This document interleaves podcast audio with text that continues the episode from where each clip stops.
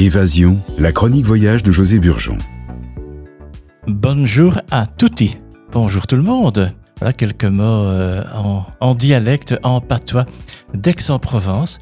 Il y aurait des trésors à emporter de ce pays qui n'a pas encore trouvé un interprète à la hauteur qu'il déploie, écrivait Paul Cézanne à Choquet en 1886. Partons à la découverte de ce pays d'Aix-en-Provence aux beautés naturelles et architecturales exceptionnelles. Aix, splendide cité des fontaines, présente notamment la rotonde surmontée de trois statues représentant la justice, tournée vers le cours Mirabeau, ancien cours à carrosse, l'agriculture vers Marseille et les beaux-arts vers Avignon.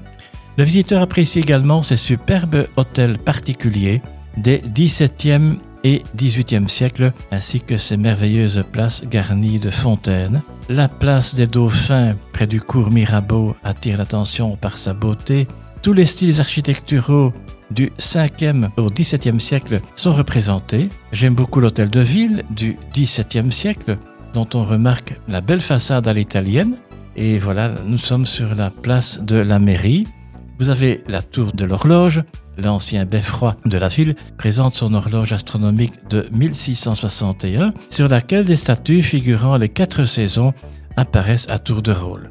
Alors un moment euh, intéressant, c'est au mois de, de, décembre, vous avez la bravade calendale qui célèbre l'offrande de la pompe de Noël aux autorités de la ville.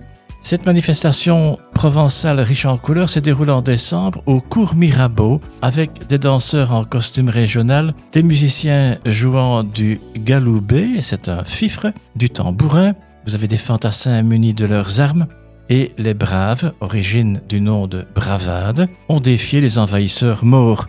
Le mot bravado signifie en fait une décharge de mousqueterie, action pratiquée solennellement et processionnellement un jour de fête et en l'honneur de quelqu'un ou d'un événement, disait Frédéric Mistral, père de la langue provençale, issue de la langue d'oc, elle-même issue du latin. Frédéric Mistral, c'est le créateur du félibrige. À la même période, vous avez la fête de l'huile. La fête de l'huile qui permet de célébrer la production d'huile d'olive, nouvelle appellation d'origine protégée d'Aix-en-Provence, l'AOP Aix-en-Provence, les producteurs et mouliniers font découvrir les saveurs de l'huile d'olive. La Provence, on aime beaucoup, les Belges apprécient la Provence, le Midi de la France. La Provence, c'est le pays du soleil, de l'olivier, de la garrigue. Des cyprès plantés d'est en ouest protègent les masses contre le vent venant du nord et délimitent les champs. L'olivier, c'est l'arbre éternel. Et le soir de Noël, en Provence, après le gros souper, l'on partage les 13 desserts. Chaque convive doit manger un peu de toutes les douceurs pour s'assurer la bonne fortune pour l'année à venir.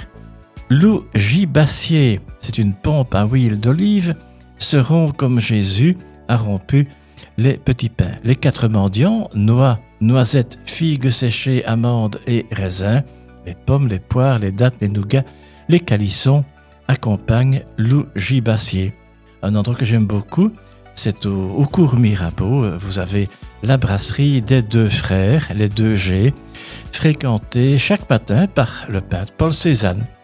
Et là, bon, c'est un, moment inoubliable pour les amateurs de peinture, naturellement, du Paul Cézanne. Un peu de calme après la promenade. La chambre d'hôte, le jardin de Marie.